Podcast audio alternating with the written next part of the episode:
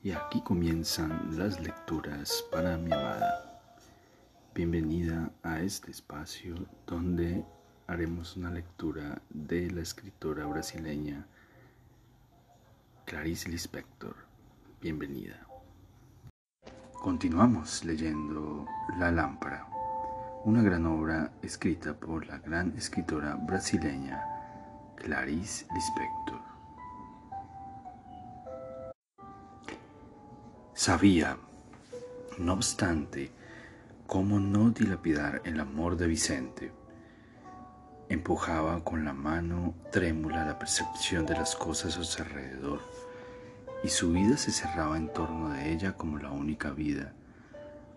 Apenas subía al autobús, empezaba otra respiración.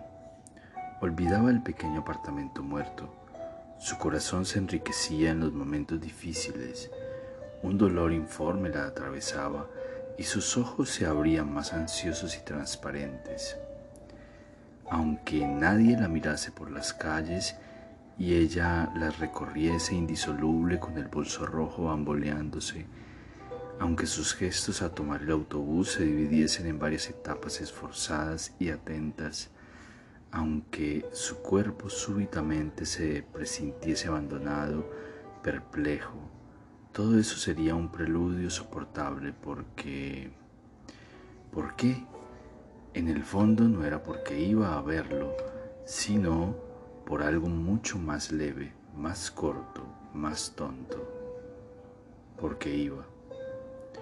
Un puro impulso hacia adelante, como inclinarse en el puente, húmeda y delgada, oliendo a madera podrida, y mirar el agua que se equilibraba bajo el sol incoloro.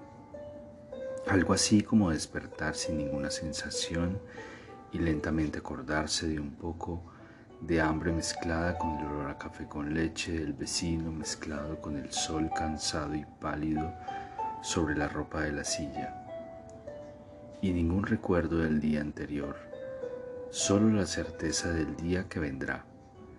Cuando llegaba al apartamento de Vicente, empujaba la pequeña puerta del fondo para no llamar al timbre.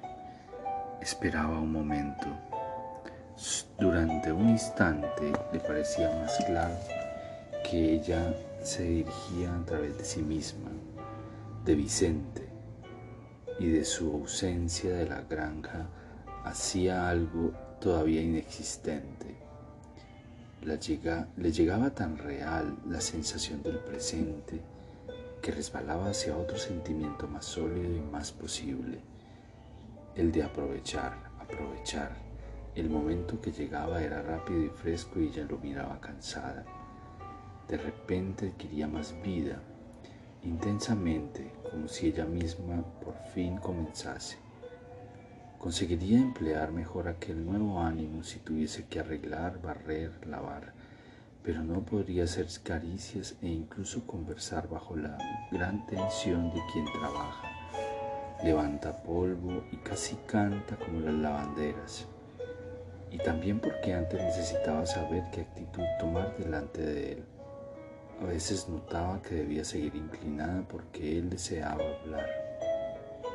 Después de estar con él, ella se pasaba horas con la cabeza llena de emociones ya transformadas en conversación y de movimientos nacidos como en función de su propia presencia ante sí.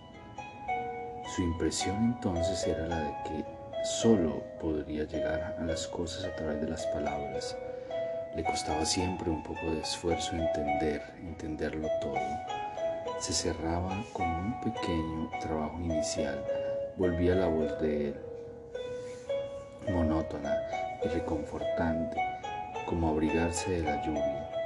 Sentía incluso algún placer sensual en escucharlo sin oírlo.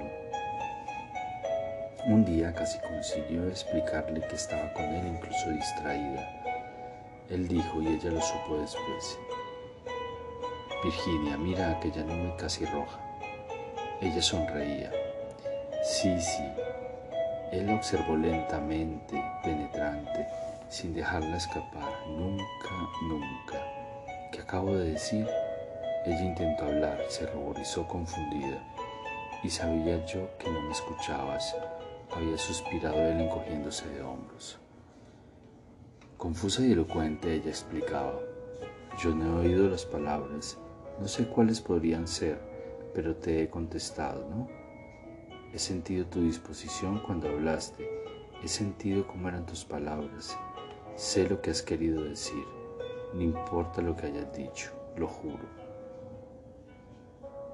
Ella hacía preguntas con atención y nunca oía las respuestas, pero prefería cansarse a dejar que apareciesen las distracciones. Muchas veces cuando él acababa de hablar, ella se reía y no debería haberse reído.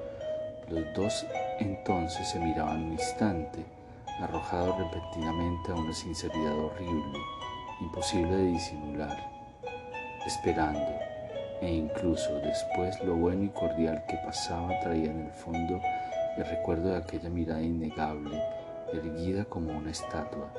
Si ella fuese más inteligente podría borrar el pasado con palabras nuevas o incluso participando un poco más en lo que él decía. Pero tenía pocos pensamientos en relación a las cosas que, y temía no repetirlo siempre.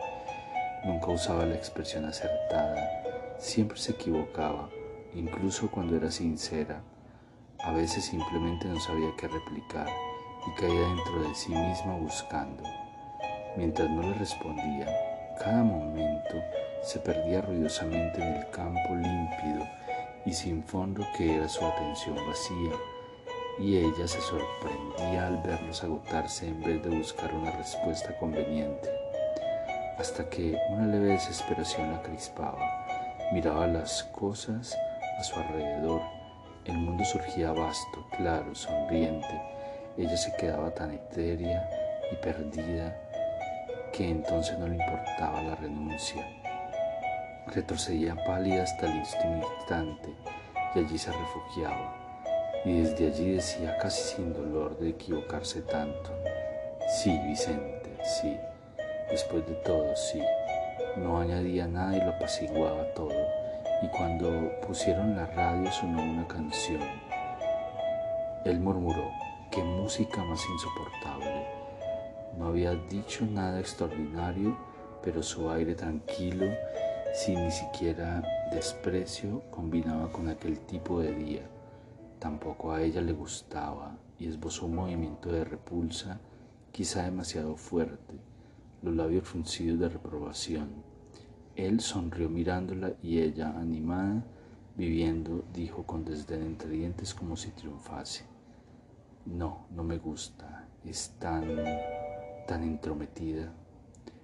Su rostro se deshizo enseguida, la expresión subyacente emergió a borbotones, sorprendida e infantil, porque él abría los ojos marrones detrás de las gafas Intentaba comprenderla.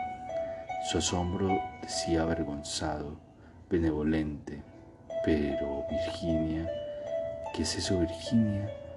Sí, había ido demasiado lejos.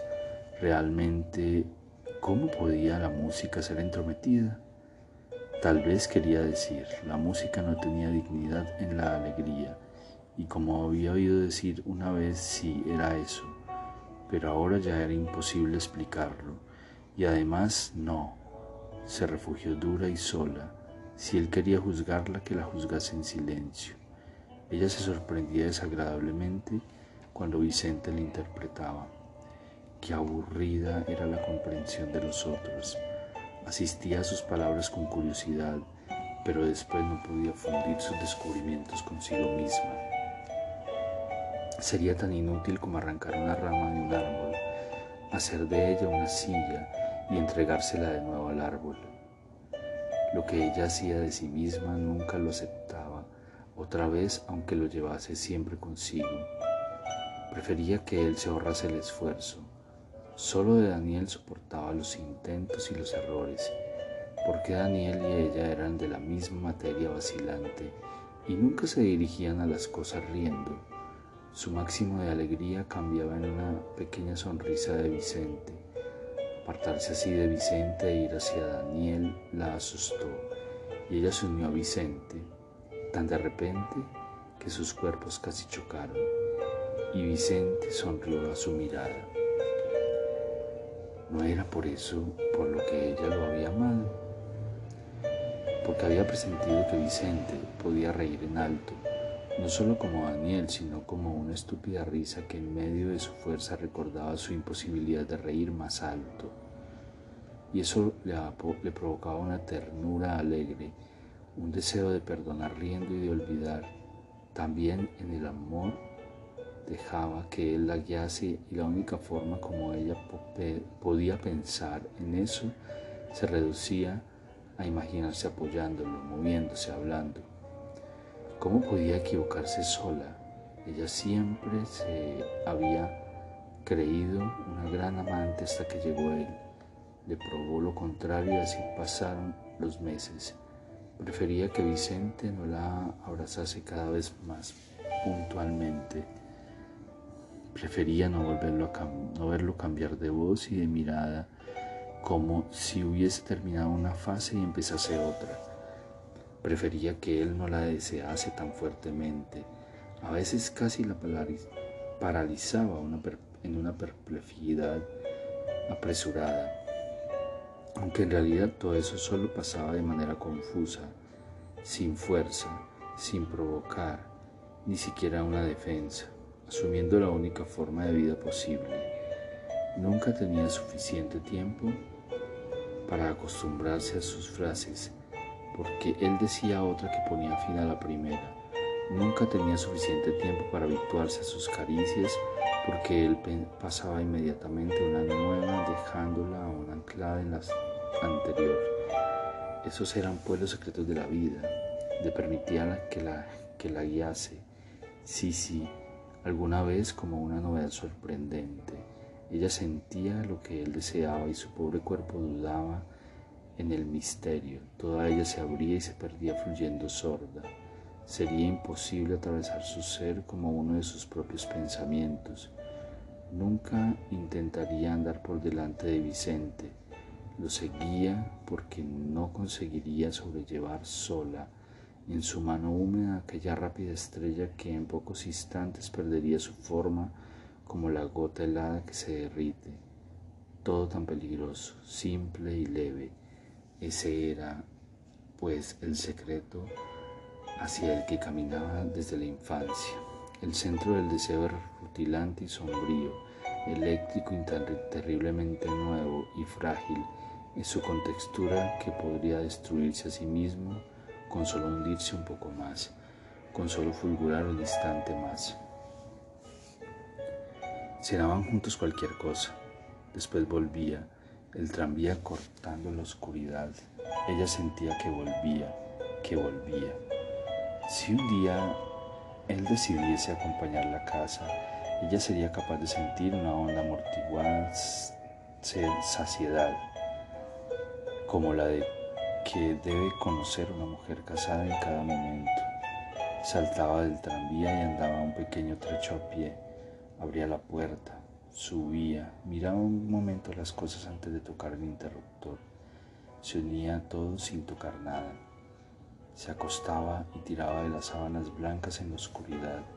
Venía el momento calmado antes del sueño como si ella cayese entonces en su verdadero estado y ese momento era tan profundamente apacible que disolvía el día entero. La proyectaba hacia el interior de la noche sin miedo, sin alegría, mirando, mirando. Después de todo, vivir sola era lo natural. Poco después de alquilar un apartamento, Daniel ya tenía una vida donde ya no tenía lugar.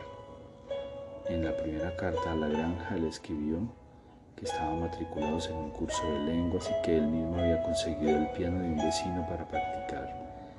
En realidad no sabían si, ni siquiera cómo moverse, encontrar cursos y vecinos. Pretendían antes que nada tranquilizar a su padre y después, como su padre ya estaba tranquilo, ellos mismos se calmaron. Se olvidaron de los cursos y solo vivían en la ciudad, y así el dinero aumentaba su poder Daniel lo gastaba casi todo, poco a poco. Había hecho amigos y se encontraba con ellos fuera de casa. Virginia paseaba, paseaba. Un día fue con él. La casa Era de alguien, hacía tanto tiempo. Nadie tocaba el piano, tocaba una señora, los brazos finos casi presos a las caderas, la cabeza inclinada sin fuerza, se fumaba. Había chicas rubias, hermanas tranquilas que también discutían de política. Adriano de pie entre la ventana y algo más. Allí conoció a Vicente. De cualquier forma, sonríe un poco, le había dicho Vicente bromeando. Es la mejor actitud frente a la vida. Desde siempre le gustaba hablar sobre la vida. Ella lo miraba inexplicable. No puedo reír, dijo intentando ser inteligente y seria, y habló sobre algo, hondo o profundo. Los ojos de Vicente brillaban levemente divertidos. Ah, entonces el fondo es trágico. Él poseía el don de demoler la palabra de los otros con solo repetirla. Los labios lánguidos y delicados, ella lo sabría después.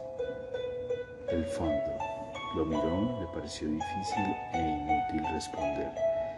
Sonrió coqueteando con cansancio y excitación. Nunca más lo vio, como ella para siempre. El fondo no era trágico ni cómico, era un árbol, un pez, ella misma. Esa era la imposible y serena sensación. Después pasó mucho tiempo hasta que la puerta se abrió. Ella interrumpió un pensamiento cualquiera para siempre, para siempre. Esperó con la postura en las manos. Daniel dijo, Virginia, esta es mi novia. Durante minutos largos y huecos, el cuarto pareció vacío, la casa silenciosa y llena de viento. Pero Daniel, Daniel, ¿cómo has podido? Ella casi no conocía a Vicente y el amor le parecía algo poco familiar, significaba una brusca ruptura con el pasado. Ella era un cuerpo alto, bien hecho y comprimido, coronado por un rostro oval, duro y límpido, una risa femenina de marfil. Al ver su ropa le vino a la memoria un olor de revista recién impresa, con algunas páginas aún cerradas. Pero Daniel, un aire de higiene íntima, de pureza conseguida a base de antisépticos y en medio de la difícil conversación, aquella frase clara y nueva, nueva como un objeto nuevo que había dejado un silencio de ojos entornados en el aire. Yo siempre he estado ocupada, nunca he tenido tiempo para aburrirme. Daniel y Virginia no se miraban. Tal vez cuando ella envejeciese, quién sabe, pensó Virginia, sirviendo un té demasiado fuerte en tazas rojas, rotas. Tal vez cuando envejeciese con algunas arrugas y color más concentrado. Sí, sí, quién sabe. Quién sabe. Mientras tanto, era tan horriblemente limpia para ser amada, no como Vicente, que ella solo ahora conocía no, él no era limpio para ser amado. Con él el amor era como el interior de los ojos cerrados, arrastrado rápidamente por la incomprensión y por una satisfacción oscura llena de malestar. Ella ahora lo sabía y él era hermoso además, llevaba gafas. Había momentos en que sus rasgos parecían tan plenos como a punto de decir algo su cuerpo era grande y fuerte, pero como hecho de un solo músculo recién nacido y flexible de frescura. Para, podría envolverla como un pulpo y sin embargo su carne era firme y Virginia podía chocar con él. Pero sus ojos eran excesivamente grandes, a veces tontos, para tras las gafas, abriendo una pausa en su rostro sin fundirse completamente con él. Y los labios se unían uno a otro, a veces distraídos y blandos, con una horrible expresión de saciedad y abandono, queriendo refugiarse en la visión de una cosa inanimada, a entrar deprisa en una región perfecta donde el frío se confundiese con la luz. Ciertos gestos de él, algunas palabras eran brutalmente vivas y casi ciegas, lo precipitaban en un centro lento de sangre y avidez. La llenaban de náusea y pavor. ¿Dónde estaba aquella bondad inteligente de su rostro? Ella lo miraba fascinada. El corazón ardiente después de unos instantes, pero cuando conseguía apartar la mirada adquiría una frialdad casi dolorosa. El cuerpo se tensaba con sus fibras, en sus fibras, como si quisiese huir al máximo y aquella tibia vida inferior cargada de un perfume sincero, casi vil. Un día su madre almorzaba. Había recibido alguna noticia triste y lloraba mientras en sus dientes se veían los rastros de la comida. Todo lo que sucede en su inocencia. Al mismo tiempo era lo que ella sentía y perdonaba. La saciedad entonces recurgitaba. Si cogía un libro, encontraba en él el mismo momento viscoso, almas insinuando perdón, amor buscando amor, los sacrificios siendo, riendo, cobardía y extremo placer tibio. Por Dios, aquello era el hombre. Incluso si hojeaba en una librería un ensayo sobre máquinas de tracción y en la calidad de razonamiento encontraba perfume masculino y femenino, palabras alineándose coloreadas y animadas, el camino en busca de una idea, curvándose, elevándose, viviendo, el amor, el amor, la piedad, el remordimiento, la simpatía, impregnando incluso la frescura, pegándola con el mismo calor.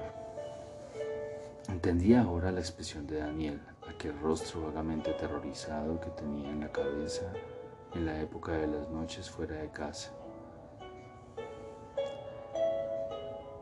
También en él los tejidos se cruzaban como una estructura vegetal y había sido lanzado al centro de la mujer, allá donde latía la sangre del mundo. Ese era el secreto de la vida pues amaba entonces a Vicente como los días transcurren. En realidad se perdía en cualquier deseo su, y su único refugio eran los pensamientos puros de humanidad, las cosas serenas, secas, compactas, los edificios en construcción, cerca de lo que se paraba en las calles como una mujer embarazada presa de un raro antojo y de una nueva sensibilidad. Entonces se alimentaba, parecía que le repugnasen los alimentos en los que latía el recuerdo de una vida anterior. Sin saberlo, se repetía a sí misma como una oración, una oración perfecta. Cal, hierro, arena, silencio y se purificaba en esa ausencia del hombre y de Dios. Las palabras animadoras, la honestidad, la necesidad de acercarse, a las personas inteligentes y nobles, la necesidad de ser feliz, la necesidad de hablar antes de morir, todo eso parecía levantarla por el espacio como si soportase un chorro de aire suave debajo del cuerpo y fuese la misma, fuese ella misma una burbuja asustada agradecida, cansada, arreglando su vida, sin crueldad hacia sí misma y sin piedad ni placer porque ya no necesitaría castigar, sin ninguna palabra, eso sí, sin ninguna por Dios. Lavada como después de un gran enfado, librarse de la maternidad, del amor, de la vida íntima y ante la espera de los otros negarse, posar dura y cerrada como una piedra una piedra violenta. ¿Qué importa el resto? Como sabía ser Daniel, sin saber siquiera con precisión lo que pensaba, sintiéndose oscuramente rencorosa. Solo la primera vez le había gustado realmente el mar. Después se asomaba al muro inquieta para observarlo, obligándose a emocionarse. Se sentía mentirosa sin pensamientos, pero como si tocase algo sucio, con el alma arrugada lo evitaba, lo evitaba. Alguna vez rompiendo su temor, le gustó otra vez con tanta fuerza que ella, que eso la hizo comprenderse a sí misma para siempre. En medio de estos sentimientos se encontraba de alguna manera cerca de Daniel. Pero ¿contra qué?